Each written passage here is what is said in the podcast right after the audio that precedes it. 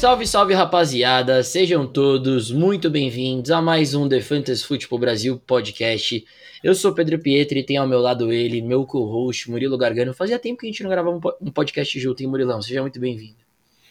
Salve, salve galera! É isso, Pedrão. Fazia um tempinho aí, né? A gente tava nessa sequência de gravando podcasts separados. Era bom porque vocês acabavam com conteúdo toda semana, não é sempre que a gente consegue gravar juntos, né? Infelizmente, às vezes não dá certo, mas sempre trazendo conteúdo. Vários mock drafts aí para vocês entrarem no, no hype aí, no clima do draft da NFL, é, ranking de wide receiver, de running back, de quarterback. Então, a gente trouxe muito conteúdo aí sobre esse draft e eu espero que todos aí vocês tenham curtido, aproveitado, porque foi muito legal, né? Foi uma loucura esse draft da NFL. No começo ali, muitos jogadores defensivos, né? As principais escolhas ali, a gente viu vários edges, cornerbacks saindo ali entre as primeiras escolhas, né? Alguns é, tackles também. E aí, a partir da oitava pick, né? Que acho que ali começava o imprevisível Atlanta Falcons selecionando Drake London e aí virou uma loucura, é,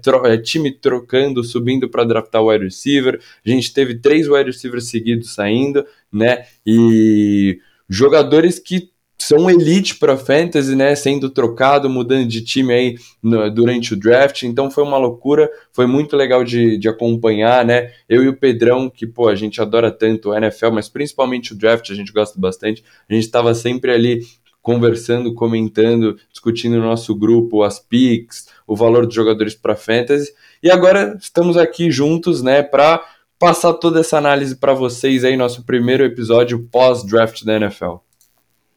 É isso aí, Murilão. E eu adorei que você fez uma introdução grande, porque é impressionante. Eu tava tudo quietinho aqui até começar o podcast. Eu comecei a gravar, me passou ambulância, cavalaria, bombeiro, tudo junto ao mesmo tempo, enquanto você falava. Então eu tava tipo, continua, continua, continua. Aí você terminou, já passou, então não vai pegar na edição, né? Que seria um trabalho para você, inclusive. Então muito, obriga muito obrigado por essa introdução 100% completa que fez a boa aqui para mim. Imagina. Mas é isso. Né? Assina embaixo, né? Que draft maluco, né? Pelo menos o primeiro round foi muito legal. E aí depois, né? O segundo e o terceiro dia já foram dias que eu fiquei mais chateado, né? porque obviamente que assim, eu só jogo uma Liga Dynasty, mas a gente vai começar agora a Superflex, que inclusive já tem é, 14 integrantes, né? A gente está até pensando por conta do, de já terem 14 pessoas, a gente fazer uma grande liga um, Dynasty de 14 times, mas a gente, a, gente vai, a gente deve abrir ainda umas duas caixinhas até domingo para ver se não tem uma galera aqui junta, né? A gente separaria em duas ligas de 12. Caso não apareça mais, a gente vai acabar fazendo 7 14 mesmo. E então, assim, como um, um, owner de um time novo que eu vou ser, né, numa, numa Liga Dynasty, eu fico contando com bons landing spots para running backs, principalmente, né? Porque o wide receiver tem muito, né? O wide receiver tem muito. E, e os landing spots para os running backs não foram tão bons assim, pelo menos a curto prazo, né? Pelo menos para os principais running backs, né? Que tinham uma, discre uma discrepância bem grande, né? O, o, Kenneth Walker e o Bruce Hall. Bruce Hall era o running back número um do Murilo. Kenneth Walker era meu running back número um pré-draft, né? E, e aí a gente vai falar um pouquinho sobre isso hoje, né? A gente vai falar sobre draft, a gente vai falar. Na verdade, a gente vai fazer o quê? A gente vai fazer os nossos rankings, né? Dos top 10 rookies. Então o Murilo aqui vai falar sobre do 1 ao 10 para ele. Então imagina que você está num rookie draft, então da número 1 até o número 10. O Murilo vai falar quais seriam as escolhas dele. E eu da número 1 a número 10, quais seriam as minhas escolhas. E, e, é claro que isso a gente está considerando um time que não precisa de running back, não precisa de wide receiver, é uma liga normal, não é uma liga super flex, não o Kenny Pickett sairia muito mais alto do que vai sair, né? É, o Kenny Pickett numa liga super flex sai no primeiro round, possivelmente dentro do top 5, né? Enquanto numa liga normal, ele sai ali no, no fim do segundo round, início do terceiro. Então essas coisas mudam, né? Mas a gente vai falar aqui um pouquinho principalmente sobre os running backs, principalmente também sobre os wide receivers, tem alguns tight também, mas a gente, como a gente vai fazer o top 10, provavelmente não vai chegar em tight só se o Murilo me surpreender bastante. Mas vamos falar um pouquinho sobre o nosso top 10, né? E acho que é basicamente isso, né? Ajudar vocês aí, eventualmente quem escuta o podcast, joga uma Liga Dynasty, é, a gente montar aí os nossos, as nossas prioridades do que a gente faria numa liga é, draftando rookies, né? A gente já recebeu mensagens até pedindo é, rankings de IDP, né? Esses BOs eu sempre jogo pro Murilo. né? E então vamos, vamos começar então, né? Bem-vindos então ao nosso episódio 54, né, Murilo? Episódio 54, tô errado ou 55? É, é, acho que é 55, Pedrão. São todos episódios aí que a gente fez nesse nessa semaninha aí de draft que acho que a gente já tá indo pro 55 agora. Foi, foi mesmo. E se adaptando. Eu tava na época de segunda fase de OAB, que se Deus, se Deus quiser é, vai dar certo. O Murilão tava lotado de provas, agora que tudo passou, né? E eu aguardo os meus resultados, enquanto o Murilo também já terminou é as provas dele. Agora fica mais fácil de a gente gravar também mais episódios juntos. Né? Então agora a gente, agora sim, né? Agora a gente post-draft, vamos falar um pouquinho sobre os rookies. A gente começa a repercutir também algumas movimentações que rolaram no draft. Tem alguns jogadores ainda para acertarem com os times. Né? A gente tem o Baker disponível, Jimmy Garoppolo provavelmente disponível, Odell Beckham, Jarvis Landry. Uh, tem muita gente ainda disponível. Então a gente vai cobrir, a gente deve cobrir essas coisas, a gente deve também começar a fazer né, uns rankings, né, assim, ah, top 10 running backs para 2022, né, um, bem early, assim, para a gente sempre ter conteúdo com vocês, porque a gente sabe, a partir de julho já começa o bafafá, né? já começa a zona, já começa breakouts, my guys, busts, rankings, mock drafts, toda aquela já entra com tudo a, a off-season já se direcionando para a nova temporada e a gente, obviamente, nosso segundo ano agora, a gente vai entrar muito mais preparado para encher vocês de conteúdo, né? Então, mais algum adendo, Murilão? Bora para o nosso episódio. Não, é isso, né, Pedrão? Como você falou, agora na, no, na era pós-draft, né, a gente começa aí a preparação também para a temporada de 2022. Então, tudo que você falou, breakouts, sleepers, né, os rankings, com certeza vamos trazer tudo aqui. Uma coisa que você falou e eu peguei, né, você é, mencionou os landing spots para os running backs, que você acabou não gostando muito. Eu discordo um pouco, mas essa discussão aí a gente vai ter um pouco mais para frente no episódio. É, logo, logo, na verdade, né? Mas você mencionou a nossa Dynasty Superflex que a gente pretende fazer com o pessoal que acompanha o podcast. E uma coisa desse draft foi, foram os quarterbacks caindo, né? Então, como eu e o Pedrão, a gente gravou um episódio aqui falando sobre os quarterbacks dessa classe, e a gente mencionava que era uma classe fraca, né, na posição, e a gente viu Kenny Pickett saindo ali para os Steelers na primeira rodada, né? É, escolha número 20, mas depois disso, se eu não me engano aqui, é, o próximo quarterback foi sair só no terceiro round, né? Desmond Ritter, se eu não me engano. É, foi, foi isso mesmo. Malik Williams para o Titans, mas assim, é, para quem joga super flex, né? É, a posição de quarterback é muito importante. Então, esses quarterbacks é, é, saindo tão depois no draft, com draft capital baixo, né? É, é muito importante para a posição, porque passa ali uma certa garantia de o quanto esse jogador, esse quarterback vai ser utilizado. É, então foi uma classe bem ruim aí para quem joga Superflex, porque é, esses nomes aí provavelmente não, não vão ter muito espaço para podem até ter uma chance, mas a gente não espera muito espaço para eles produzirem de cara aí nessa primeira temporada. Então, fazendo essa adendo aí, é, como, como para a classe de quarterbacks foi horrível, né? Impressionante a gente vendo os quarterbacks caindo e os times deixando passar. Time de Seattle, né, com duas escolhas ali no, no second round, passou o Malik eu acreditava que ele podia sair ali. Muita gente colocava, às vezes, alguns times subindo para draftar quarterback na, na primeira rodada, o que não seria uma surpresa, que é a posição mais importante da NFL, mas foi totalmente o contrário que a gente viu. Mas é isso, Pedrão. Se quiser, bora lá pro nosso ranking de rookies. Boa, Murilão. É, você tem toda a razão, né? E o Kenny Pickett, para mim, foi um acerto. Foi um acerto assim. Era meu quarterback 1, né?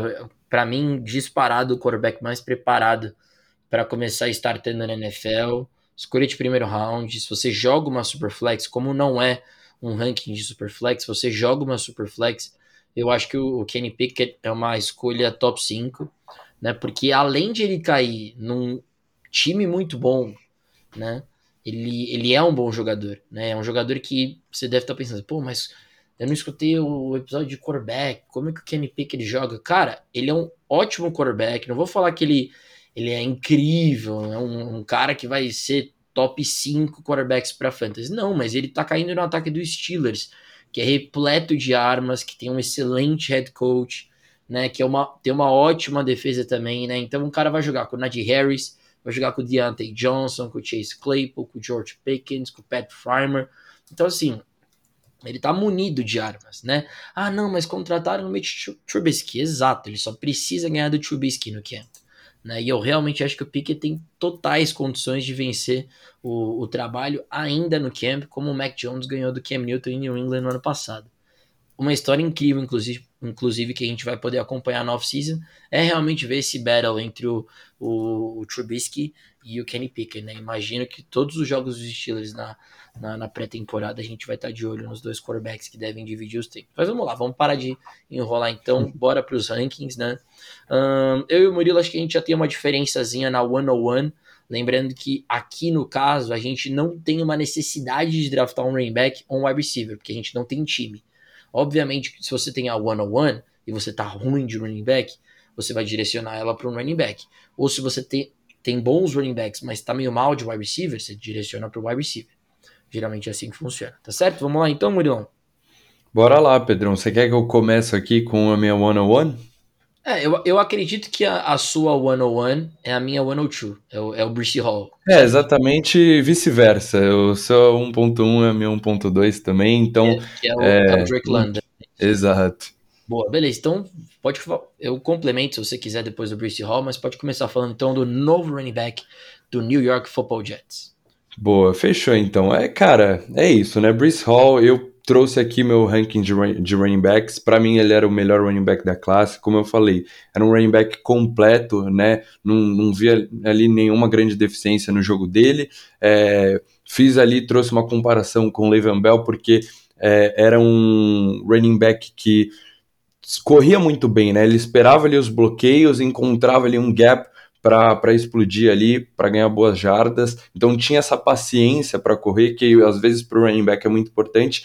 E o físico, né, o perfil atlético também do, é, do Brice Hall, tem, trazem ali algumas comparações com o Jonathan Taylor, né? E é óbvio que, pô, você ser comparado com o Jonathan Taylor, né, a pick número um para a próxima temporada não é nada mal. Então, assim, cara, é, eu entendo que talvez é, seja um pouco decepcionante, né? Ah, caiu no time dos Jets, né?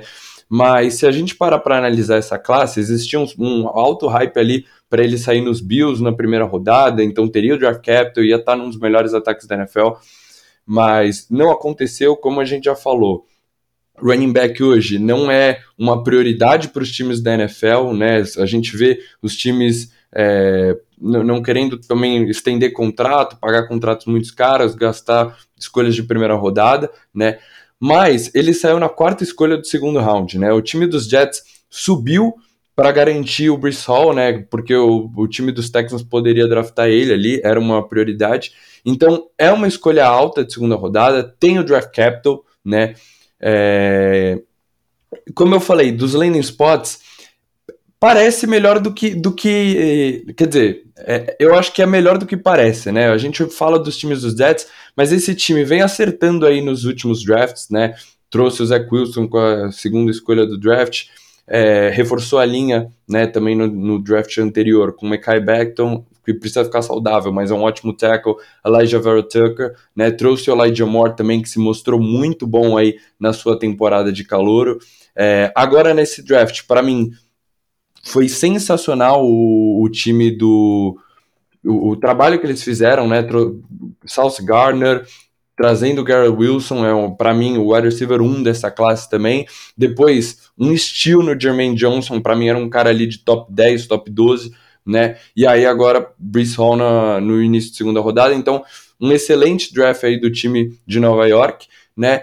E o Zach Wilson teve uma temporada ruim, né, praticamente horrível, né? Teve ali momentos horrorosos, mas em alguns momentos ele mostrou também ali o seu talento, mostrou um certo potencial, né? Eu lembro quando, acho que a gente ainda não tinha podcast, mas é, o Pedrão gostava bastante do Zach Wilson, eu conseguia ver ali um potencial para ele, porque ele tinha aquele braço forte, né? Era um, um quarterback que ele trazia ali algumas semelhanças com o Aaron Rodgers, com o Patrick Mahomes, né?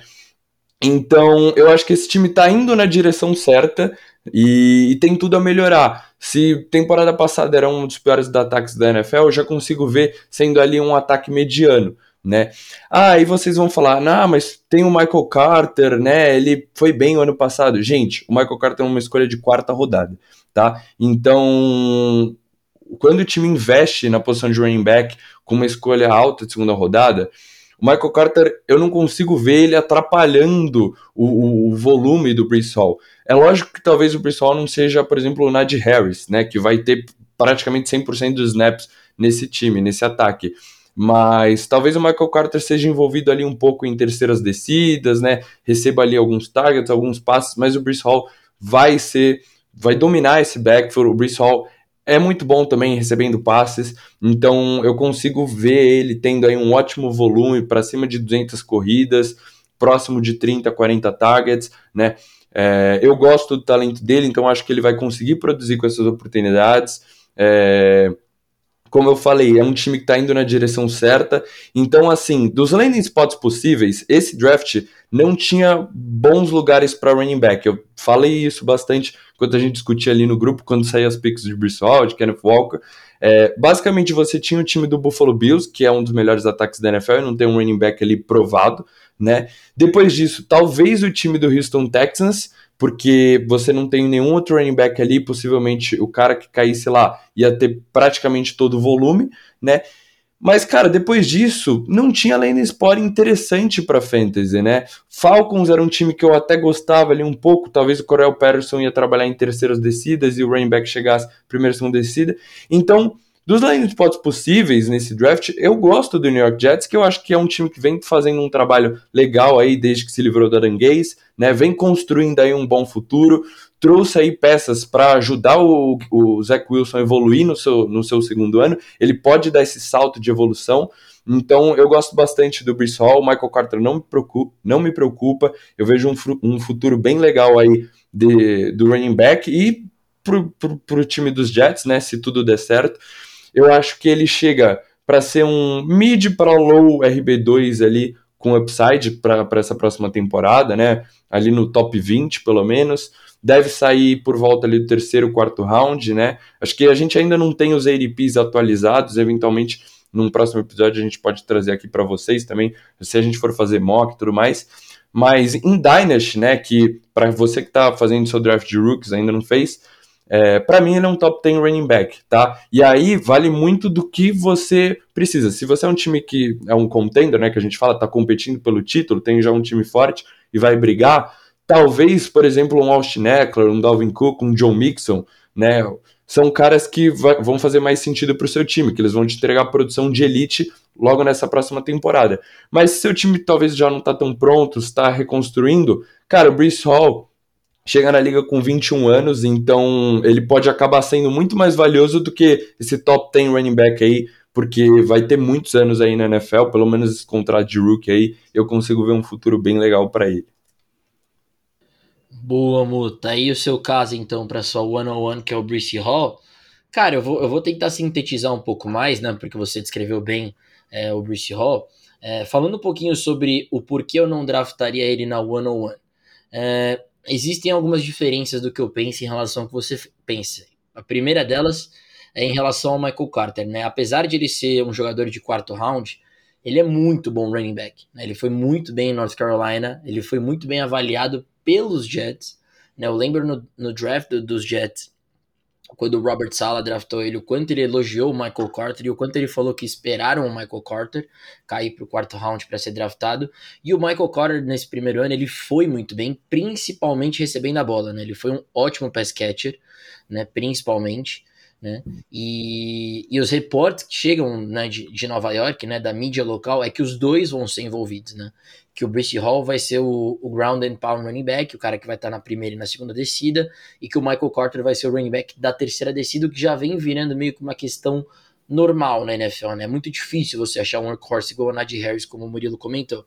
Então, eu discordo no sentido de que porque ele é um running back de quarto round não vai assustar o Bruce Hall não vai assustar o Bruce Hall. O Bruce Hall, como o Murilo falou, é um running back de segundo round que foi trocado. Né? O Jet subiu para draftar o Bruce Hall no segundo round, mas o Michael Carter vai estar tá envolvido. E na medida que ele vai estar envolvido, principalmente recebendo a bola, isso limita o teto do Bruce Hall, é, principalmente a curto prazo e, por que não, a longo prazo também, né? Porque o Michael Carter só é um segundo anista.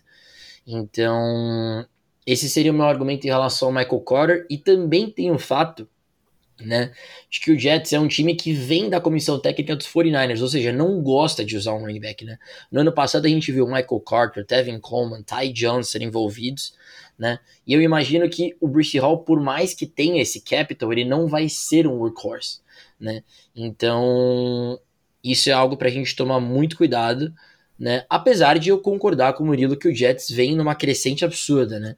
Vem trabalhando bem na sua linha ofensiva, né? Mackay Becton, Elijah Vera Tucker, tem um bom quarterback no Zach Wilson, eu gosto bastante dele. Né? Draftou o Elijah Moore no ano passado, tem o Gary Wilson agora que a gente vai falar um pouco sobre ele mais tarde. Né? Então, eu acho que tem os lados positivos e tem os lados negativos. Para mim, o Jets é um, é um spot muito melhor, por exemplo, que o Seattle Seahawks, a gente vai falar mais tarde sobre. Né? Mas ao mesmo tempo existem algumas ressalvas, existiam lugares melhores para o Bruce Hall ir, né? Vamos pensar aqui por três lugares que me vêm à cabeça e que seriam fáceis, lugares que a gente estaria surtando. Né? Com certeza o Buffalo Bills, o Atlanta Falcons, o Houston Texans, né?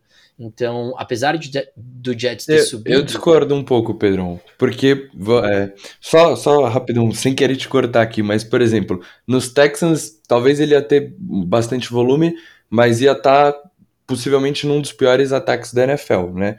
É, e nos Falcons, por exemplo, você tem um Corel Patterson que ano, que ano passado foi um dos melhores é, running backs recebendo a bola, né? Foi muito utilizado nesse quesito também, talvez pela falta de recebedores dos Falcons. Então, assim como o Michael Carter pode cortar ali no volume do, do Hall recebendo alguns passes, eu até concordo com você, acho que ele vai fazer isso um pouco, vai atrapalhar, vai ser um pouco chato, mas o Corel Patterson também iria fazer isso nos Falcons, né? E assim é, como os Texans, os Falcons podem ser, apesar de eu gostar do Drake London, pode ser um dos piores ataques da NFL porque tem o Marcus Mariota de quarterback. Então, nos Jets, pelo menos você tem essa é, esse potencial com o Zach Wilson, né? Um quarterback promissor. Então, assim, é, é, do jeito que eu vejo o draft, realmente não tinham muitos landing spots legais para running back, né? Por exemplo, o ano passado com o Najee Harris, ou se a gente pegar no, no draft anterior, foi um absurdo, né? Clyde Edwards-Helaire saindo para os Chiefs, Jonathan Taylor para os Colts, né? Você teve running back saindo para os Rams, é, Ravens. Então, talvez a gente estava um pouco mal acostumado, né? Com tantas opções boas. Esse draft realmente, talvez essas picks mais altas, né, não, não vai valer tanto quanto um Najee Harris, quanto um Jamar Chase, quanto um Kyle Pitts, quanto um Jonathan Taylor. Boa. É, é que assim, o que eu fico pensando é o seguinte, eu não acho que o time do Jets é um time também que é, vai beliscar playoffs, né? E eu não acho também um time que vai pontuar muito. Então, é, é um time que está em construção, né? Então eu fico pensando da seguinte forma: em Houston, por exemplo, ele teria a chance de ter um role parecido, o do, parecido com o do Najee Harris. Né? Então, uhum. ser um cara que seria envolvido tanto como o jogador de primeira e segunda descida, como o pass catcher do time. A gente está falando de uma, de uma competição de Marlon Mack e Rex Burkhead, né? Então ele poderia tranquilamente se tornar o workhorse do time. Coisa que sim, ele provavelmente não deve ser no Jets. Então, você pega, por exemplo, o Najee Harris, que terminou como um RB1 esse ano, por que, que ele terminou como um RB1? Apesar de não ser um time que pontuava tanto nos Steelers. Por conta dos toques na bola.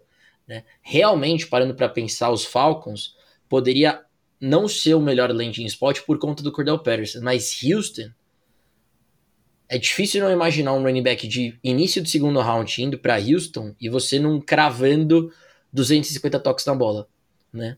Nos Jets, eu acho difícil ele ter o volume que ele poderia ter, por exemplo, em Houston, como ele poderia ter também em Buffalo, né? Que se você drafta um running back no primeiro round, você vai unleash dele, né? Mas eu concordo com você que a gente estava mal acostumado. Isso, isso, é um fato.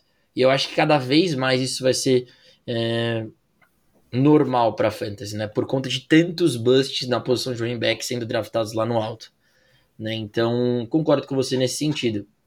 Inclusive, acho que tal, talvez a gente. Vamos ver como é que vai ficar o episódio. Como uma discussão boa, né? Desde o do top 1, pode ser até que a gente tenha que diminuir, tipo, top 5 e depois fazer dos 6 ao 10, porque. É isso, vai precisar de uns 4 é, episódios. É, a, gente já tem 25 minutos de episódio e estamos na primeira escolha geral, o que é ótimo, né? Mas eu acho que é, eu acho que é isso, entendeu? Eu acho que a one-on-one, se você não precisa, tem que ser assertivo, 100%. E eu acho que é o caso do Drake London. Por quê? Porque quando você estuda um pouquinho o que aconteceu em UCS nos últimos anos, o Drake London é um talento que vem para a NFL melhor que o Michael Pittman, melhor que o Amon Russell Brown, dois jogadores que jogaram em UCS, né? Ele foi melhor do que esses dois jogadores. Ele sai como um prospecto melhor do que esses dois jogadores. Então, quando você analisa como esses jogadores, né, tiveram um sucesso na NFL, pô, o Amon Russell Brown foi espetacular no ano passado. Né? O Michael Pittman teve um ano incrível no ano passado. Então, dificilmente, talvez a menor chance de alguém dar certo, a menor chance de alguém dar errado, quer dizer, nessa classe inteira que a gente vai estar draftando, é o Drake London, né? Que chega em Atlanta para ser o wide receiver 1, para ser o cara, né? Com um draft capital dentro do top 10 da NFL, né? Escolha número 8 geral do draft, né? E, e é difícil não ver esse cara não tendo volume para ser, né, um wide receiver 1, né? Um jogador extremamente dominante que talvez possa ter um começo de certa forma gradual por conta do, do, do Marcos Mariota, mas a gente não tem como não olhar para o time do Atlanta e falar assim, bom, o Olamide Ezaquias vai ter mais recepções do que o que o que o Drake London, né? O, o Alden Tate não vai, vai ter mais targets que o Drake London. Não, é Drake London e Kyle Pitts show, né? Basicamente. Então. E, cara, é um cara que me lembra. Já falando. Já tivemos o nosso episódio também que a gente fala um pouquinho sobre né, os rookies e falamos também do Drake London. É um jogador que me lembra muito Mike Evans de prospecto, né? Então, se eu não tenho necessidade e tô apostando 100% no talento, eu iria de Drake London. Mas se eu preciso de um running back, eu iria de Brissol. Quer complementar alguma coisa sobre o Drake London, Murilão? Não, é, Pedrão, assim, quando a gente gravou o episódio de wide receivers, né, eu tinha o Drake London como meu wide receiver 3, e eu foi chegando o draft, eu fui cada vez ficando mais apaixonado e no dia do draft eu já estava colocando ele flertando ali como como meu wide receiver 1, muito próximo do Gary Wilson, porque realmente é um talento inquestionável, eu gosto muito dele. É, como você falou, escolha 8 do draft, ainda mais para um time que tinha tantas necessidades como, né, como o time dos Falcons, eu, eu coloquei no mock, se eu não me engano, Jermaine Johnson saindo para eles, acho que, e eles foram lá e garantiram o wide receiver para fazer ali a duplinha com o Pitts, e como você falou, não tem ali pra, não tem ninguém tirando o Pitts para competir por targets, então, é, mesmo na temporada de calor, deve receber ali um, é, pelo menos 20% de target share, né? Acho que seria uma boa projeção aí, por volta de uns 100, 110 targets. É, como a gente comentou no episódio de wide receivers, é um cara alto, um cara grande, a comparação do Mike Evans, vai ser um alvo na endzone, né? Tem um upside ali de talvez anotar uns 7 touchdowns, pelo menos mesmo nesse ataque dos Falcons, que não deve ser um dos melhores aí da NFL, né? Mas eu acho que o Mariota consegue ser um quarterback decente ali para sustentar ali o Pitts e o, o, Drake London, né? O time draftou o Desmond Reader ali no terceiro round, não boto muita fé, mas eventualmente é, a, a, briga pela posição ali, o Desmond Reader é um cara que tem um certo upside, pode acabar ajudando o Drake London aí também, né? E, e falando assim para o futuro, né? É, é um time que deve ser um dos piores da NFL e muito provavelmente né, vai ter a, chance ali de draftar um quarterback no próximo, no, no próximo draft, né? E diferente desse, já vi ali alguns mocks, tem nomes aí bastante interessantes, tem dois prospectos muito fortes aí para sair ali no topo do draft e mais alguns outros nomes aí, não seria uma surpresa quatro, cinco quarterbacks saindo no primeiro round, então é, é um boost, né? Porque é, uma coisa interessante sobre esse draft de rookies, né? Sobre os rookies que vem chegando na NFL, talento é, alguma, é uma coisa que não, não se muda, né? Não, não dá para se perder. Mas a situação acaba sempre mudando. Então, se hoje ele está jogando com o Marcos Mariota, não vai ser um ataque potente, pode ser que o time dos Falcons acabe selecionando um quarterback no próximo ano, e aí o Drake London, o teto dele vai lá em cima, né? Então eu gosto bastante. É, para mim, um top 20 wide receiver em Dynasty, tranquilamente. É, eu só coloquei o Brice Hall. É, você falou, a gente não tá draftando ali por uma necessidade, a gente não tem um time, ah, preciso de running back.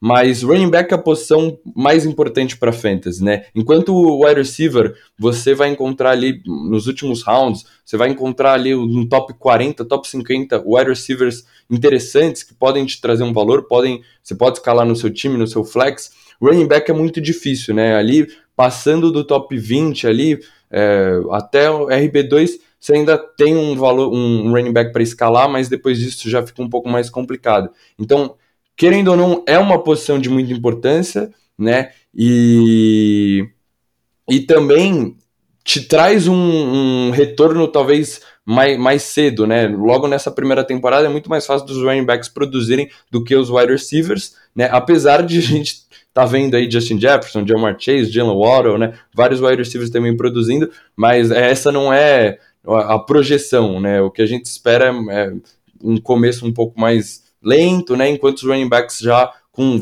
toques na bola podem chegar e logo de cara produzir números de elite, que foi o que a gente viu com o Ned Harris. O Jamar Chase é fora da curva, o Justin Jefferson também, né? Mas, enfim, é por isso que eu coloquei o Drake London em segundo, mas amo o prospecto, gostei do landing spot também, acho bem interessante e é isso. E agora a partir da 1.3 fica... Como é que a gente vai fazer, Pedrão? É, então, eu acho que assim, claramente a gente não tem psicológico para montar um top 10 sem fazer um episódio de uma hora e meia. eu acho que a gente pode deixar esse episódio no top 5, até porque a gente tem uma boa discussão ainda hoje do próximo running back. E aí no próximo episódio a gente faz do 6 ao 10, né? Mas assim, o que eu acho é, para mim, pelo menos, quando eu monto meus tiers, eu acho que esse é o tier 1, né? Drake London e Bruce Hall. Aí depois eu, vem um Eu concordo, tier... eu concordo, Pedrão. É, e aí depois vem um tier 2 bem grande, né? Bem grande, até a escolha número 8. Então a gente tô, tô falando da escolha 2, da escolha 3, quer dizer, até a escolha 7, onde literalmente dá para imaginar você draftando qualquer um jogador. Então a gente tá falando de cinco caras, né? E, e é muito difícil ranquear eles na ordem, né? Muito difícil mesmo. Porque a gente tá falando de um running back, três ou quatro wide receivers, se eu não me engano, e é muito difícil ranquear principalmente os wide receivers, né? Então, a, o Kenneth Walker é só 1.3, Murilão? É, e, e, só você falando rápido dos tiers, para mim, eu, eu gosto muito de um outro wide receiver e eu, eu, gosto do Kenneth Walker também. Então, eu tenho esse segundo tier aí que seria 1.3, 1.4, né? Mas é porque eu, eu realmente divido bastante, né? Para na hora do draft ali, tenho todos os meus valores e tudo mais é, um pouquinho abaixo desse primeiro tiro de Bruce Hall London, mas acima de, do, por exemplo, do resto, Jameson Williams, Chris Olave, de, é, enfim, dos, do resto da classe. Traylon Burks. Boa. Boa. É, vamos começar então falando da sua escolha número 3, que é o, é o, o Kenneth Walker, que é a minha escolha número 4, inclusive, né? Uh, eu tenho como meu número 3 o Jameson Williams, né, wide receiver do Detroit Lions. Mas como é a sua número 3, Vamos falar um pouquinho sobre ele. Que aí depois eu falo um pouquinho também sobre o Jameson Williams. Aí você aproveita e já fala também qual que é o seu ranking do Williams. Mas eu, vou começar dando o, o, falando um pouquinho do Kenneth Walker. E depois você fala um pouco sobre ele. É, suas porque a gente muda pouco de ranking, né? E aí aqui no caso eu ranqueio também o Walker como número 4, muito por conta da posição de running back, né? Isso é muito importante. Depois tem um drop-off bem relevante. Mas falando sobre o Kenneth Walker, cara, o, o Kenneth Walker, ele é meu running back favorito, né? Nesse draft. É, em termos de talento, principalmente correndo com a bola, eu não via nenhum running back como Kenneth Walker, um jogador que me assemelha muito até o Nick Chubb, inclusive. Uh, mas assim, ele cai numa situação que para mim, a princípio, quando eu olhei, eu falei, pô, que beleza, Seattle Seahawks, maravilhoso, né? Mas, cara, é impressionante, eu tava com o Seattle Seahawks do Russell Wilson na cabeça, né? E, e aí depois, quando eu comecei a fundo e comecei a escutar também um pouquinho de rankings, apesar de ter algumas poucas pessoas que colocam Kenneth Walker ainda como running back um post-draft, a maioria já vem descendo o Walker e às vezes até derrubando bastante o Walker, né? E tem os seus motivos, né? O primeiro deles é porque até o draft, o Seattle nem tackle tinha no, no, no seu time, né? Não existia um tackle titular do Seattle Seahawks até o time. O Seattle tinha perdido todos, né? Fez uma boa escolha no Charles Cross, que ainda é um talento que vai se desenvolver, mas de fato é uma boa escolha. do Charles Cross, mas começa a montar sua linha ofensiva agora. Então acho que esse primeiro ponto para mim é do, do Kenneth Walker já é um ponto que eu não gostei tanto, que ele vai para um lugar onde tem uma linha ofensiva bem baleada. O segundo ponto, que é o ponto que foi o que eu mais esqueci uh, na hora que eu reagi bem ao draft do Kenneth Walker. O Drew Locke é o quarterback do time. Né? A gente está falando do, do Drew Locke ou do Geno Smith, né? Então a gente não está mais falando do Russell Wilson, né, como quarterback do time. Então, isso foi uma coisa também que me deixou bem chateado. A hora que eu lembrei que o Seattle Seahawks não é mais o Seattle Seahawks. Não, o Seattle Seahawks do Drew Locke. Né? Se tem uma coisa que eu sei, é um pouquinho sobre a habilidade do Drew Locke, que é bem comprometida. Né? E se tem uma coisa que o Drew Locke não faz, é lançar para o running back. Né? Então, isso foi um segundo ponto que eu detestei no landing spot do Kenneth Walker. E para piorar o terceiro, é uma equipe que está acostumada a usar uma RBBC. É uma equipe que gosta de uma RBBC né? Então, a gente tem dois jogadores no, no, roster, que eu acho que o Kenneth Walker dá um baile nos dois, inclusive, que é o Rashad Penny e o Chris Carson. O Chris Carson vive baleado. O Rashad teve uma boa reta final da temporada, mas infelizmente, para a produção do Kenneth Walker, não são dois jogadores é, que vão sumir, principalmente o Penny, né? Agora, uma coisa que todo mundo fala, não são não são dois jogadores que também que não não costumam ficar saudáveis. Isso é verdade.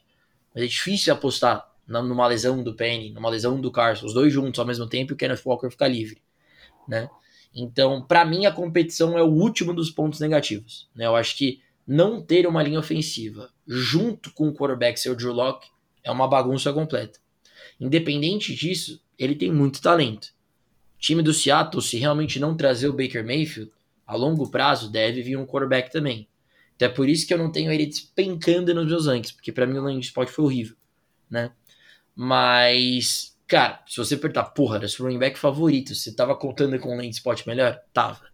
Se o Kenneth Walker brota num Los Angeles Chargers, eu estaria dando pulos aqui, falando, meu Deus, me dá uma one-on-one. Infelizmente não é o caso. Eu acho que o teto dele vai ficar bem, bem é, atrelado a um low RB2 porque eu não vejo o Seattle avançando com a bola, né? Com pouquíssimas chances de entrar na endzone, né? Ao longo do ano. Então eu acho que vai ser aquele jogador que você vai ter como seu running back 3, que aí vai pegar uma defesa que é terrível contra a corrida e você vai falar, start of the week, Kenneth Walker. Mas vai ser assim. Né? Não vai ser aquele cara, Kenneth Walker, você starta toda semana. Infelizmente, pelo menos nesse ano 1. Mas assim, baita talento baita talento, tô draftando pelo talento na 1.4, mesmo achando que o landing spot não foi ruim. O que, você acha, amor? Bom, agora eu vou tentar dar uma de Pedrão aqui para advogar para o meu possível futuro running back aí na nossa Liga Dynasty, Kenneth Walker. E, cara, eu não. Eu, de certa forma eu gostei do landing spot, né? Como o Pedrão falou, era o running back número um aí para ele é, pre-draft, né? E eu tinha o Bruce Hall um pouco na frente ali, porque eu achava que, pelo fato ali de receber mais passes no college e tudo mais, né? Já falei aqui essa discussão no meu episódio de um, mais de uma hora também, mas como puro corredor mesmo, o Kenneth Walker estava ali com o Bruce Hall, talvez até melhor. Eu gostei do draft capital, acho que uma escolha alta de segunda rodada, ainda mais para um time que tinha outras necessidades também. Escolheu investir num running back. E, e, por que, que eu acho dessa escolha, né? E aí, já falando um pouco sobre a competição, é, infelizmente o Chris Carson pode ser que a gente nunca mais veja, é, assista ele numa partida de NFL, né? Porque ele tem aquela, aquele problema, aquela lesão no pescoço, então é, é um cara que tem um certo risco ali que pode ser que nunca mais jogue na NFL, acabe aposentando e pode estar fora aí do time de Seattle. É lógico, a gente não pode assumir nada, né? Mas existe essa possibilidade. Eu não acho que se o Chris Carson estivesse bem, se o time estivesse confiando no Chris Carson pronto para jogar na temporada, o time ia investir tão alto assim no, no running back, numa posição que teoricamente você tem dois running backs ali é, decentes ali, né? Você tem um, um você tem um, opções ali para posição. Rashad Penny, cara, é incrível, né? Porque ele não tinha mostrado nada em três temporadas de NFL, né? Nunca conseguia ficar saudável. E aí final ali na, na, reta final da temporada passada, da metade para a reta final, teve quatro boas semanas, né, que foram semanas 14, 16, 17, 18. Ele, por exemplo, teve um jogo horrível na semana 15, não conseguiu correr bem com a bola, que aí enfrentou uma defesa também mais difícil, não vou lembrar agora exatamente. E em, alguns desses matchups foram matchups, por exemplo, contra a defesa dos Lions, né, que todo mundo passava o trator em cima. Então, é um cara que mostrou extremamente pouca produtividade na NFL e o, o, fator ficar saudável, que ele nunca conseguiu, né? Poucos jogos. É, além disso, está num contrato de um ano, então o time não tem nenhum. É, não tá ligado com o Rashad Penny ali por um, por um contrato, tem que pagar um cap, não, né? É, acho que muito possivelmente o Rashad Penny não vai estar tá no, no, time de Seattle para a próxima temporada, para temporada de 2023, né? E aqui, como a gente está falando de Dynasty, né? Vejo aí do valor do Kenneth Walker bem interessante. Eu entendo que a situação do ataque é horrível, né?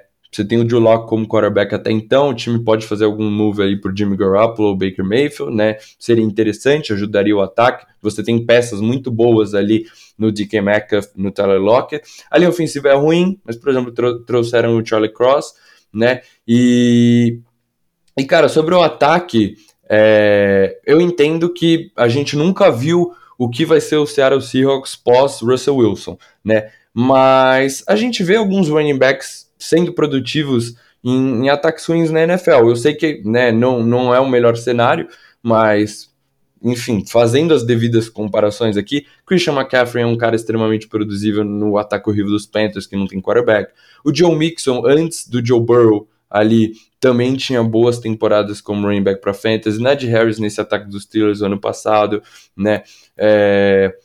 Alvin Kamara no Saints ano passado também não foi um dos melhores ataques, né? DeAndre Swift no time dos Lions horrível, mas tinha muito volume. Enfim, eu sei que eu tô fazendo umas comparações aqui um pouco absurdas, né? Mas, por exemplo, Antonio Gibson nem é um cara que tem tanto volume assim, não tem tanto trabalho recebendo passes, né?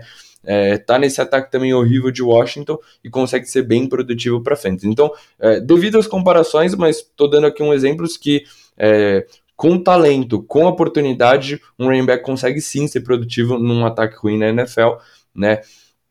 É, e aí, assim, eu concordo com o Pedrão, a situação para essa próxima temporada do Kenneth Walker talvez seja um pouco complicada, deve estar tá em uma timeshare com o Rashad Penny, né? O Chris Carson, eventualmente, se ele estiver saudável, também pode estar tá envolvido, deve atrapalhar ali um pouco o volume do Kenneth Walker, né? É, não vai ter tantas oportunidades de pontuar, não vai ter, muito provavelmente não vai ter o trabalho em terceira descidas, como eu já falei, não era um cara muito envolvido recebendo passes, mas eu acho que ele tem esse potencial sim. É, eu, eu, vejo ele como um bom pass catcher, acho que se ele for trabalhado, consegue evoluir sim para ser um three down back, né? Mas pelo menos por enquanto eu vejo ele trabalhando mais em primeiras e segundas descidas. E, mas, cara, é, é o que eu falei, o Pedrão falou, é muito talento. Então, cara, é, não me surpreenderia ele na semana 1 liderar esse backfield aí, ter a maioria dos, é, a, maioria, a, maioria, dos toques na bola, porque a, o Rashad Penny teve ali bons jogos, mas até então não tinha mostrado nada, não é um running back provado na NFL, né? O Pete Carroll gosta de correr com a bola, ele já deixou isso muito claro, né? Talvez seja esse o motivo que o Russell Wilson acabou sendo trocado. Então, Cara, imagina um Kenneth Walker, um running back extremamente explosivo com mais de 15 corridas por jogo. Será muito interessante, né? Então, eu, eu, eu faço ali uma comparação com a temporada, por exemplo, do Javonte Williams, o ano passado, né? Que tava num ataque horrível também. Acho que não era o Joe Locke, né? O Pedrão pode até responder melhor. Era o Ted Bridgewater, mas enfim. Quarterback horrível, uma situação não tão legal, mas era um time que gostava de correr com a bola. Então, enfim, eu consigo ver essa semelhança aí na temporada de calor. Também não tô comparando aqui os running backs, né? O Javonte Williams, um cara que quebra tecos e tudo mais, ótimo running back, mas eu, eu, vejo muito potencial também no Kenneth Walker. Então é isso, eu, eu, eu, vejo uma primeira temporada talvez um pouco mais complicada, que você vai ver o Kenneth Walker mais como ali um RB3, uma opção para o seu flex, né? Mas eu vejo um bom futuro para ele, porque, como você falou, esse time de Seattle deve melhorar a posição de quarterback. Ótima comissão técnica. Eu gosto do que o Pete Carroll quer fazer com o jogo terrestre. É, eu, eu, discordo do Pedrão de que esse time sempre envolveu uma committee. A gente pega a temporada de 2019, 2018, até mesmo 2020, aquele acabou machucando, mas o Chris Carson era um dos bons running backs para frente, sempre terminava ali como um high RB2, mid RB2 pelo menos, tinha muitos toques na bola, se a gente pegar a temporada de 2019, 2018, é, mais, mais ou menos 250 é, carregadas, né? Então, muito volume passando de mil jardas, 7, 9 touchdowns. Então, cara, eu, eu gosto do futuro pro Kenneth Walker, né? Eu acho que na temporada de 2023 a gente pode estar falando ele é, num nível parecido que a gente fala do Javonte Williams, que acabou breakout acabou sendo cortado aí um pouco para o Melvin Gordon, né? Mas coloco ele como um top 15 running back em Dynasty. É, eu acho que vale a 1.2. Se você quiser, você pode draftar ele na 1.2. Eu tenho 1.2 numa liga. Como eu falei, eu vou sentar o dedo no Kenneth Walker, porque o running back é uma posição muito importante. Então você não vai conseguir é, encontrar um outro running back nessa classe. O próximo running back dessa classe é o James Cook, eu nem gosto tanto, deve sair lá para o final da primeira rodada. Né? Você não vai conseguir um outro valor. Enquanto, por exemplo, um Drake London, você tem Gary Wilson, você tem Traylon Burke, você tem Jameson Willis, tem outras opções muito boas também. Então, para mim, é, é, é, isso. Kenneth Walker no 1.3, eu acho que ele vale 1.2. É, eu acho que é, a longo termo, né, o, assim, para Dynasty mesmo, não fica nem tão longe assim do Brissol. Eu vejo o Brissol tendo uma boa primeira temporada, enquanto Kenneth Walker vai ter ali algumas complicações. Mas se o Rashad Penny machucar, se o Chris Carlson estiver fora desse time, esse time do Seattle talvez, talvez trazer o, o Baker Mayfield, Kenneth Walker aí pode ter uma temporada também incrível aí de calor. Boa, Mu, só para trazer um contraponto aqui para a galera é, sobre o que você falou. É... Enfim, porque são opiniões diferentes, né? Eu preciso discordar. Então, foi o que eu falei. O, os, os, dois principais motivos que eu, é, que eu discordo assim do Kenneth Walker tá numa boa situação são justamente pelos dois meus primeiros argumentos, né? E, e com os exemplos que você citou. Então, pegando, por exemplo, uma situação do Devontae Williams, que também estava no maior BBC como Elvin Gordon. A linha de Denver terminou a temporada ranqueada pelo PFF como a nona melhor linha, tô vendo o dado aqui agora, né? Nona melhor linha ofensiva da NFL. A de Seattle terminou como 31 primeira. Então tá aí a diferença da produtividade do Devontae Williams a do Kenneth Walker em relação a linha ofensiva. Um lidou com a nona melhor linha ofensiva, outro vai ter que lidar com a penúltima. Em relação. E aí tem ainda o argumento. Ah, por exemplo, o Najee Harris estava numa linha ofensiva ruim, mas produziu bem. Porque o Najee Harris era utilizado como pass catcher. O Kenneth Walker ele consegue receber passes, mas como você mesmo falou, ele precisa aprimorar isso no jogo dele, porque isso não é o ofício do jogo dele. Ele não é um bom pass catcher, ele consegue receber passe. Então, a princípio, nem utilizado assim ele vai ser. Então, aí estão os grandes problemas do Kenneth Walker. Os running backs que estavam vinculados a ataques ruins e linhas ofensivas ruins tinham pelo menos o recurso de ou serem bons pass catchers ou terem quarterbacks que lançavam para o running back. Além de ele não ser o melhor pass catcher, o Drew Locke ele não olha para o running back. O Drew Locke ele prefere uma bomba interceptada do que um, um check down para o running back. Isso, isso é o Joe Locke, infelizmente. Então, esse é o argumento do porquê que ele não tem esse ceiling desses outros running backs. E ele também não pode ter uma temporada similar à do Devontae Williams, porque a linha ofensiva do Seattle Seahawks é gritantemente pior que a do Denver Broncos. Então, esse, por isso que eu falei que a competição nem é o principal argumento. Os dois principais argumentos são quarterback do Seattle Seahawks com a linha ofensiva do Seattle Seahawks. Infelizmente, infelizmente, um cara que poderia ter caído num landing spot maravilhoso para fantasy, a princípio caiu num ataque muito ruim. Agora, é claro que pode virar da água pro vinho a linha ofensiva do Seattle, o Drew Locke pode virar o Dan Marino. NFL é NFL, a gente nunca sabe. Mas, a, prin... que... É. Mas a princípio, a princípio, infelizmente o landing spot é muito ruim, né, pro Kenneth Walker. E, e assim, eu nem falando do Kenneth Walker, mas olhando para Seattle em si, no geral, você juntar o Drew Locke a uma linha ofensiva ruim, é quase impossível de dar certo. Né? E óbvio que vai respingar para o running back e para os wide receivers também. Mas acho que é basicamente isso. Então, ó, vamos, eu vou falar então aqui da minha 103, já que a gente falou da sua. Aí depois você entra com a sua 104, beleza? Que aí a gente já bate no, no top 4 de, quadrão, de cada um e a gente fecha com o quinto de cada um, fechou? Pô, fechou, Pedro. Não, vou falar do Jameson Williams, né? Eu falei sobre ele no, no draft rookies. é, draft rookies, não, né, nos rookie rankings de wide receiver. Sou completamente apaixonado pelo talento dele. Né? Muitos scouters também ranqueiam ele como wide receiver 1 pré-draft. Né? E, e, tinha muita gente falando que se não existisse a ACL, nenhum argumento teria né, em relação a quem seria o wide receiver 1 desse draft. E assim, apesar de não ser o melhor landing spot pro Detroit Lions, aqui é basicamente apostar no talento, né?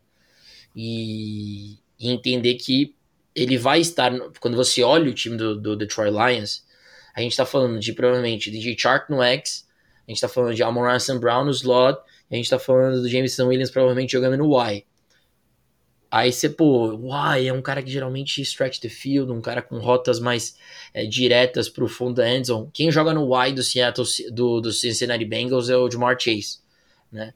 E para mim, assim, óbvio que o Jamar Chase é melhor que o Jameson Williams, mas o Jameson Williams também não tá muito atrás 100% saudável, né? E os reportes que chegam é, de Alabama é que ele tá voando já, a recuperação dele tá sendo mil vezes melhor do que era esperado, né? E ele deve ser um jogador que, do último reporte que eu vi, é que ele estaria pronto para jogar na Week 3, né? Mas ele tá melhorando muito. Então, assim, tem que ter paciência, porque você não tá draftando um cara para começar na Week 1. Isso é o, é o, início de todo o argumento.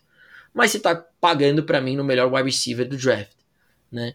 E, e, num, e num time que, assim, tem o Jared Goff, vai ter um QB no futuro, mas claramente tá seguindo um projeto muito legal, assim como o New York Jets, inclusive. Né? Foi muito bem no draft de novo, né?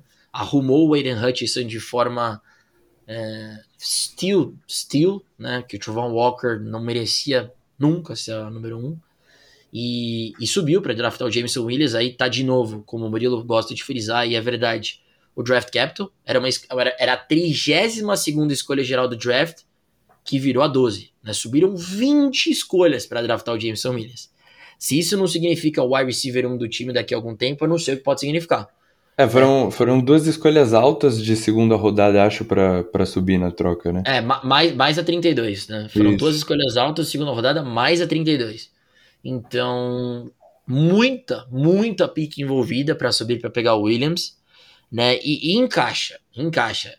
Chart no X, Williams no Y, Amon Ra no slot, né? E para mim ele tem tudo para ser o wide receiver 1 do time do Detroit Lions e esse cara saudável, ele vai, cara, por muita gente no bolso na NFL, porque como eu falo, para mim é um Jerry Judy mais rápido, mais intenso, é, mais completo, né? Então, é, apostando no futuro, para mim ele seria o 103 e, e é como eu falei, para mim é um tier muito confuso, né? Então, ah, você pode draftar o Jameson Williams e o Chris Olave ter uma temporada melhor. Você pode draftar o Jameson Williams, Gary Wilson ou o Traylon Burks ter uma, uma temporada melhor.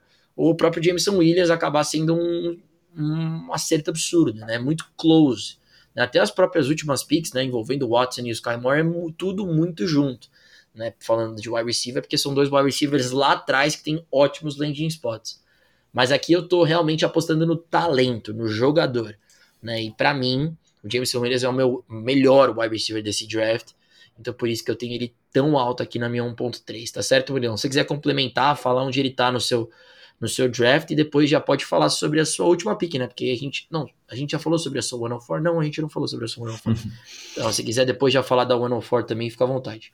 Fechou. É, só corrigindo aqui, né, que eu brisei legal, foi a 32, a última escolha do draft, a 34, né, a segunda escolha do segundo round, e a segunda escolha do terceiro round, né, pick 66, mas enfim, pagaram um alto aí para selecionar um playmaker aí para esse ataque, porque realmente precisava, né? DJ Shark, gente, DJ Shark não vai fazer nada nesse ataque, não conseguia ficar saudável também naquele time dos Jaguars, tem ali um upside, um talento, mas o Jameson Williams chega para ser um wide receiver explosivo aí, mas eu concordo com o Pedrão, o time dos Lions fazendo um bom draft também. Sobrou, caiu no colo também o Eden Hutchinson, né? O Jaguars deixou passar. Mas gosto aí também do que é, Dan Campbell vem fazendo, essa comissão técnica vem, vem fazendo. Mas é isso, tipo, o Pedrão coloca ele como a 1.3. É, pelo talento, né? Era o wide receiver 1 dele nessa classe. É, eu tenho meu wide receiver 1 na 1.4 pelo talento também. É, confesso que o Jameson Williams também ali estudando ali mais próximo do draft, eu acabei gostando um pouco mais dele. Já coloco ele ali no mesmo patamar que o Traylon Burks, desci o Traylon Burks para o meu wide receiver 3 e o Jameson Williams não está muito atrás. Eu entendo que é um cara que tem muito upside, é um cara com essa velocidade aí absurda, né? Um cara de big plays, teve uma temporada fantástica em Alabama, então gosto também bastante do talento, mas eu acho que a situação que ele cai é, pelo menos para essa primeira temporada, é um pouco mais complicado do que outros wide receivers aí nessa classe. Né? Você tem o Jared Goff como quarterback, então, enfim, a gente já conhece, não é nada legal. Você tem uma disputa grande por targets aí nesse time. É, é, TJ Hawkinson, DeAndre Swift, Amon Russell Brown, e fazendo uma comparação aqui, né? Extrapolando um pouco, mas, por exemplo, Kenneth Walker, como eu falei, o Chris Carson o Rashad Penny, provavelmente não vão, não vão estar no elenco na temporada de 2023, né, no ano que vem, é, eu, eu, vejo o Hawkinson, Dunder Swift, Amon Russell Brown sendo futuro aí da franquia, fazendo parte. É lógico, posição de wide receiver você distribui muito mais os targets, é diferente de running back, mas enfim, existe uma, ali uma, uma certa disputa por targets, com um quarterback um pouco eficiente, a gente também não consegue prever esse sendo um dos grandes ataques da NFL. Tá voltando de lesão, então deve começar aí a temporada, é, não, talvez não, não comece a temporada jogando, talvez comece aí num ritmo um pouco lento, então acho que ele vai ter uma temporada complicada ali é, para esse ano, mas mostrando ali alguns momentos, mostrando ali um certo potencial, e eu gosto também bastante do futuro de Jameson Williams, eu acho que ele tem o upside ali de, sortar, de se tornar um wide receiver 1 para fantasy, como eu falei do Drake London, esse time dos Lions deve ter uma pique alta ano que vem, possivelmente ali trazendo um quarterback, você vai dar um, um braço novo aí para sustentar o Jameson Williams, essas big plays. Então acho que seria bem interessante. Gosto bastante dele, vejo ele ali fácil também ali como um top 25 wide receiver para Dynasty, né? Então, concordo com o Pedrão, é só eu não, não aposto, eu prefiro outros wide receivers do que ele, que é o, o caso da minha 1.4, Gary Wilson, né? Já falei aqui para vocês, meu wide receiver 1 do draft, não vou ficar enrolando mais sobre ele. É, eu amo ele, ótimo route runner, né, consegue criar separação. É, enfim, acho que é um wide receiver bem completo aí. É, a gente tem o Zach Wilson, possivelmente dando um salto de evolução aí na sua segunda temporada, que eu já falei quando eu estava comentando sobre o Bruce Hall. O Elijah Moore é bom, é bom, teve ali bons momentos antes de se machucar na sua temporada de calor, mas o Gary Wilson foi a escolha 10 geral desse draft, tá? Então é um draft capital muito alto e para mim draft capital pesa sim para esses wide receivers, pesa, pesa sim para esses rookies, eu acho que é bem importante, porque indica o quanto de oportunidade é, esses calouros vão ter aí no time, né? Não só na primeira temporada logo de cara, mas assim, se você drafta um wide receiver de terceiro round, se ele não produz, se não, não mostra muita coisa é, na, na primeira temporada, você já você talvez não vê muito espaço. No próximo draft o time já vai lá e drafta um outro cara. Esse, esse cara acaba perdendo aí o espaço no time. Agora, uma escolha de primeiro, primeira rodada, uma escolha 10 né, geral do draft, esse cara vai ter muita oportunidade e eu acho que ele vai disputar, é, quer dizer, vai, vai produzir muito bem com essas oportunidades que vai ter. É, vejo ele sendo o wide receiver um do futuro dessa franquia. Tem uma disputa de targets forte também, diferente do, do Drake London que tá sozinho em Atlanta, você tem o Elijah Moore, que deve jogar ali no slot, o Corey Davis também é um cara que deve estar tá envolvido ali, né? Mas também está no último ano de contrato, não, ve, não vejo ele aí no futuro da franquia do New York Jets. É, peguei aqui um dado da ESPN, desde 2011, ou seja, já faz um tempinho aí, né? 13 wide receivers selecionados no top 10, desses 13, é, 10 jogaram pelo menos 12 partidas, né? Então, óbvio, a gente tira aí os é, wide receivers que acabaram perdendo tempo aí por lesão, né? Perdendo boa parte da temporada por lesão. E desses 10, apenas um não foi um top 30 wide receiver para Fantasy. E como eu, eu menciono aqui, a gente está um pouco mal acostumado com Jamar Chase, Jeff, Justin Jefferson, Jalen Waddle, mas é, esses rookie wide receivers era difícil de produzir logo de cara, né? A tendência hoje, né, a gente vê cada vez mais eles já se destacando, sendo muito relevantes para fantasy, né? Então, cara, eu gosto muito do Gary Wilson, eu acho que ele tem tudo para produzir nesse ataque dos Jets. Como eu falei, é um time que tá na direção certa, tá fazendo boas escolhas. É, eu sou apaixonado pelo talento do Gary Wilson, assim como o Pedrão é do Jameson Williams. Para mim, um top 20 wide receiver em Dynasty. E uma coisa aqui que eu, que eu vou trazer, isso é mais uma opinião, uma percepção talvez que eu tenha. É, meu top 2 de meu top 2 wide receiver, né, Drake London e Gary Wilson, para mim, eu não vejo eles sendo busts na NFL, não, não vejo um risco é, de eles acabarem não entregando o que a gente espera, né? Não entregando as expectativas. É, e abaixo desses wide receivers, Traylon Burks eu acho que já é um prospecto que você tem ali dúvidas sobre o talento dele, né? Eu gostei bastante, né? Mas o Pedrão, por exemplo, é um cara que já viu que não é um AJ Brown da vida, né? Fez a comparação ali com o Levis Chenault. O Jameson Williams é um cara bem interessante também, mas, por exemplo, estava ali atrás de Gary Wilson, de Chris Olave em Ohio State, foi produzir só quando foi para Alabama, né? Então também é um cara que eu tenho uma certa dúvida. Não acho que eles vão bustar, mas para mim, Gary Wilson e Jake London são 100% é, a prova de balas, né? A prova de bust. Então, para mim, tem que ser 1.4 aí. Esse top 2 wide receiver tem que sair entre as quatro primeiras escolhas do draft de rookies. Boa, Murilão. É, e você acabou falando da minha 105, né? Que é o Gary Wilson e, e assim, como eu falei, né, até você falou, eu não sou muito fã nem do Traylon Burks, nem do Chris Olave, né? E, e o, que, o que mais me deixou feliz, né, de não ter uma pick tão cedo em Ligas Dynasty, é que a troca envolvendo o AJ Brown, para quem acreditava, né, que ele que o Traylon Burks tem um talentinho aí de, de AJ Brown, aí que a pessoa se convenceu que era, ele era o AJ Brown versão 2.0, né? Depois daquela troca que o AJ Brown vai para Filadélfia e draft o Traylon Burks né? Mas eu não confio no Traylor Burks, eu não confio também no time do Tennessee Titans, que para mim tá virando uma grande bagunça, inclusive. E, e, apesar de eu não gostar tanto do talento do Chris Olave, é de se reconhecer que, na minha opinião, é um ataque e um time muito mais bem preparado para dar certo do que o time dos Titans, né? E, e, eu tenho muito escutado essa opinião da galera. Como é que o Mike como é que o Michael Thomas tá, né? Que eu nem lembro mais o Michael Thomas jogando na NFL. Então o Chris Olave tem chance de virar o wide receiver 1, né, do time do, do Saints, sem nem a gente perceber. Então, mas nenhum dos dois para mim é o Gary Wilson, que para mim é um jogador mais talentoso do que os dois. Cai numa situação que para mim é boa, tá? Porque o Elijah Moore, né, apesar de ser muito bom, não é esse primary target wide receiver, né? O Gary Wilson traz essa pegada mais de ex receiver é, como o JJ traz, né, o Justin Jefferson, o Jamar Chase, né, o Odell Beckham Jr., esse estilo de jogador, apesar de, para mim, ser uma versão bem poor desses jogadores.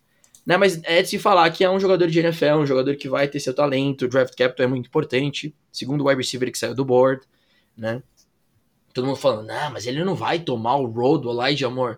Não, é por isso que o Elijah Moore saiu no segundo round, né? E o Gary Wilson foi a escolha número 10 geral do draft. Né? Isso daí deveria dizer alguma coisa, né? Pelo menos o Edge a princípio agora, é do Gary Wilson.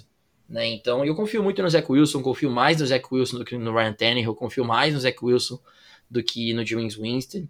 Né? Então, e assim embaixo, para mim é um bom jogador, estava dentro do meu, da minha lista de, dos cinco principais wide receivers né, desse draft, então por isso que eu tenho ele na 105. Se você estava achando que porque o Christian Watson caiu nos Packers eu ia vir colocar ele aqui no meu top 5, achou errado. Né? Espera um pouquinho, que no, do 6 ao 10 você vai escutar o nome dele, né? Assim como o Sky Moore também, né? Que era um cara que eu não gostava tanto, mas parece que a mídia inteira do Fantasy é apaixonada pelo cara. Caiu também num landing spot maravilhoso para Kansas City. Né? Então, se você estava esperando, né, eventualmente pipocar um Sky Moore e um Christian Watson aqui no top 5, pelo menos no TFFB a gente não é tão bold assim. Olha que sou eu que estou falando isso. Tá? É isso. Né? Mas, mas ali entre os 6 e 10, provavelmente vocês vão escutar o nome dos dois, inclusive. Né, mas é isso, eu assino embaixo tudo que você falou. Eu sou uma versão de, de analista assim que gosta bastante do Gary Wilson, mas com o pé no chão, mas não nego que é um excelente jogador e que para mim é bem melhor que o Traylon Burks e o Chris Olave. Né? Então ele é, seria a minha 105, então fecho o meu top 5 aqui, né, com Drake London, um, Hall, Jameson Williams, Kenneth Walker e Gary Wilson. Murilão, seu quinto e último jogador desse podcast. Semana que vem a gente traz do 6 ao 10. Boa, Pedrão. É, eu, eu, vou acabar trazendo um nome aqui, né? Acho que ele, é, não sei como ele tá ranqueado aí para você, mas Traylon Burks do Tennessee Titans, né? E aí você já deu um pitaco aí é, para quem gostava da comparação com AJ Brown, quando os Titans trocam ele para os Eagles e selecionam o AJ Brown com a escolha dos Eagles, né? Vai a loucura ali, o pessoal que joga fantasy. É, Cara, como eu falei, eu, eu gostava bastante dele, né, no nosso episódio de wide receivers, mas eu comecei a questionar um pouco também o quão talentoso ele é. Ele é um wide receiver muito físico, eu vejo ele conseguindo produzir depois da recepção, mas, por exemplo, uma coisa que ele não tem que o A.J. Brown consegue fazer muito bem é a, a, separação, né? Ele falta essa separação. É, tudo bem que o Traylon Burks é um wide receiver maior também, né? O A.J. Brown também já é um wide receiver um pouco mais veloz, mais rápido, é, então, é, tem, lembra um pouco, mas não é uma comparação fiel ali 100%. Então a gente tem que tomar um pouco cuidado. Ele era muito utilizado em Arkansas, né, no college, é, college domineiro de 40, 45%. Então, com a troca do AJ Brown, esse time que tem o Robert Woods voltando de lesão, a gente não sabe como vai estar, tá, e também já está o quê? Na casa dos 30 anos. É, depois disso, Austin Hooper, um Tyrene próximo wide receiver Westbrook e, e Kine, né? Então você não tem ali nenhum grande nome. O Traylon Burks, que como eu falei, era muito utilizado no college, pode ter, ser muito utilizado também nesse ataque dos Titans, né? É, assim, fazendo a comparação com o AJ Brown, o AJ Brown era um target share absurdo, né, nesse time. É, Ryan Tannehill é um quarterback eficiente, e aí se a gente pegar de todos esses wide receivers que, né, altos, a gente não colocar Christian Watson, Sky Moore, é, acho que talvez seja o melhor landing spot, né? O Ryan Tannehill é o quarterback mais pronto. É, mas ainda assim é um time que corre muito com a bola, né? O AJ Brown, por exemplo, na temporada de calouro e talento absurdo que ele é, é, em 16 jogos, 84 targets, né? Então é um time que corre muito com a bola. O Traylon Burks é um rookie, então não sei se a gente consegue imaginar 100 targets para ele, né? E também o que, que ele vai fazer com esses targets? O AJ Brown se eu não me engano, em, ligas standards, né? Ele terminou com como wide receiver 10 na temporada, porque foram 8 touchdowns, passou de mil jardas, 50 recepções, 20 jardas por recepção. Absurdo o que esse cara fez na temporada de calor. Será que o Traylon Burks vai conseguir repetir esses números, esses números se ele não tiver um, se ele tiver um volume próximo, o que, que ele consegue fazer com esses 80 targets que ele deve receber nesse ataque dos Titans? Então, é, por isso eu, coloco ele atrás do Drake London, do, do Gary Wilson, que eu acho que é um, são talentos inquestionáveis, né? O, o Traylon Burks, é, eu, eu, fico um pouco receio de talvez ele não é, suprir as expectativas de ser esse substituto do AJ Brown. Como o Pedrão falou, esse time dos Titans, né? A gente sabe que funciona através do Derrick Henry. Derrick Henry machucou a temporada passada, ainda assim o time terminou com uma ótima campanha, né? Mas uma possível lesão do Derrick Henry aí, desse time pode acabar indo para uma reconstrução. Eu acho que uh, o AJ Brown vai fazer falta nesse ataque. Você tira ali o play action, né? Eventualmente os times podem focar mais mais ainda em parar o jogo terrestre, né? O AJ Brown era sempre uma ameaça ali, a secundária tinha que ficar esperta. É, mas eu consigo ver uma boa oportunidade logo de cara aí pro Traylon Burks pode ser um high wide receiver 3 em redraft, deve sair próximo do quinto, sexto round. A gente sabe que esses rookies chegando ali em setembro, o hype fica absurdo, os reports vão chegando do training camp, do training camp vai, vai ter report falando no novo AJ Brown, AJ Brown 2.0, e a galera vai acabar subindo aí Tron Bucks pro quarto round, né? Eu acho que ele é um top 25 wide receiver em Diners, sim, porque tem tudo para ser o wide receiver 1 aí da franquia dos Titans, né? Mas eu acho que ele tem muito mais pontos de interrogação do que o meu top 2 wide receiver, né? Então por isso eu coloco ele. Ainda assim é um wide receiver que tem muito upside. Então se ele der tudo certo e for ali muito próximo do que AJ Brown for, com certeza você vai ter um dos melhores wide receivers aí para fantasy, um top 10 wide receiver para Dynasty. Então, existe um certo risco, mas a produção logo de cara e o upside que ele oferece, eu, eu gosto bastante do Traylon Burks, por isso que ele é meu 1.5. É isso então, Murilão. Tá fechado o nosso top 5 rookie running backs. Quer dizer, vamos tudo de novo. O nosso top 5 rookie rankings, né? A gente que ia fazer um episódio de top 10, mas eu não sei como a gente achou que a gente ia conseguir, porque a gente ia ser o quarto é, filme do Senhor dos Anéis, ia ter quatro horas. Uma hora, e, uma hora e dez. Mas tá aí, então. Vou recapitular meus cinco jogadores. O Murilo deve fazer classicamente aquele post espetacular dele, é, pra gente anexar no nosso feed. Mas então os meus cinco jogadores são: número um, Drake London, número um do Murilo, Bruce Hall. Meu número dois é o Bruce Hall. Número 2 do Murilo é o Drake London, meu número 3 é o Jameson Williams, número 3 do Murilo é o Kenneth Walker, meu número 4 é o Gary Wilson, número 4 do Murilo é o. Não, meu número 4, desculpa, é o Kenneth olha Walker. Olha o Pedrão, olha o Pedrão. Eu convenci ele, convenci ele. Meu, meu número 4 é o Kenneth Walker, número 4 do Murilo é o Gary Wilson, meu número 5 é o Gary Wilson, número 5 do Murilo é o Traylon Burks, agora sim, top 5 de cada um feito.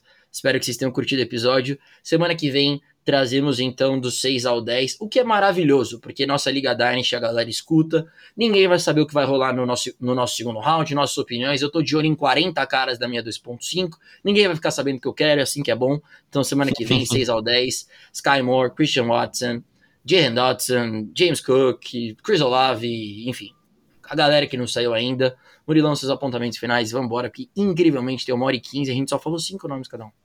É isso, Pedrão. É, a gente fazia tempo que não gravava episódio junto, né? É nisso que dá. A gente falando pra caramba. Não tinha como, né? A gente super empolgado aí com esses rookies. É muito legal. Então, trazendo aqui sempre muito conteúdo para vocês, tudo certinho, né? E, assim, considerações finais. Como a gente já até falou nesse episódio, talvez essa classe não tenha um Najee Harris que caiu no Pittsburgh Steelers, não tenha um Jamar Chase que era um talento absurdo, supremo, e caiu no melhor landing spot possível, né, com o quarterback dele no college, o Joe Burrow, time dos Bengals chegando no Super Bowl, um Kyle Pitts, que é uma posição como Tyren é tão importante, né, você tem ali uma carência na posição, e é um talento também aí absurdo na posição, é mas ainda assim, esses nomes são bem interessantes aí. Eu acho que é, Hall, Kenneth Walker podem ter uma role bem interessante nessa primeira temporada. E esses wide receivers saindo em escolhas altas do draft também é, vão ter boas oportunidades, né? Talvez é, não parece o melhor landing spots porque a situação de quarterback não é a melhor, mas como eu falei, vão ter oportunidade de produzir, devem ter muito volume e muitos desses times aí é, vão tá, vão ser candidatos a draftar é, quarterbacks na, na próxima temporada. A gente tem nomes muito interessantes para o próximo draft na posição de quarterback. E, cara, é, é Dynasty, né, que a gente joga. Então a gente não pode pensar sempre, a gente não pode pensar também 100% no, no valor para a próxima temporada. Eventualmente você que está com uma pique alta aí, você está reconstruindo seu time, está montando aí um time aí para o futuro, para competir daqui uma, duas, três temporadas. Então, você, por exemplo, pegar um talento como Drake London, né? Acho que vale muito a pena. Então é isso. Pensar. A gente traz nosso. Como, o Pedrão falou, a gente não está com um time aqui, não estamos draftando por necessidade. Vocês têm que ver direitinho o que vale mais para vocês é, e pesar ó, talento, oportunidade, necessidade de posição. E é isso. Bom rookie draft para vocês ainda que não fizeram. Nosso, da nossa liga, promete bastante. Eu irei sentar o dedo na 1.2, Pedrão. No, no Kenneth Walker na 1.2, Pedrão. Boa, Murilão. É isso então, gente. Um abraço para todos vocês. Até semana que vem. Valeu!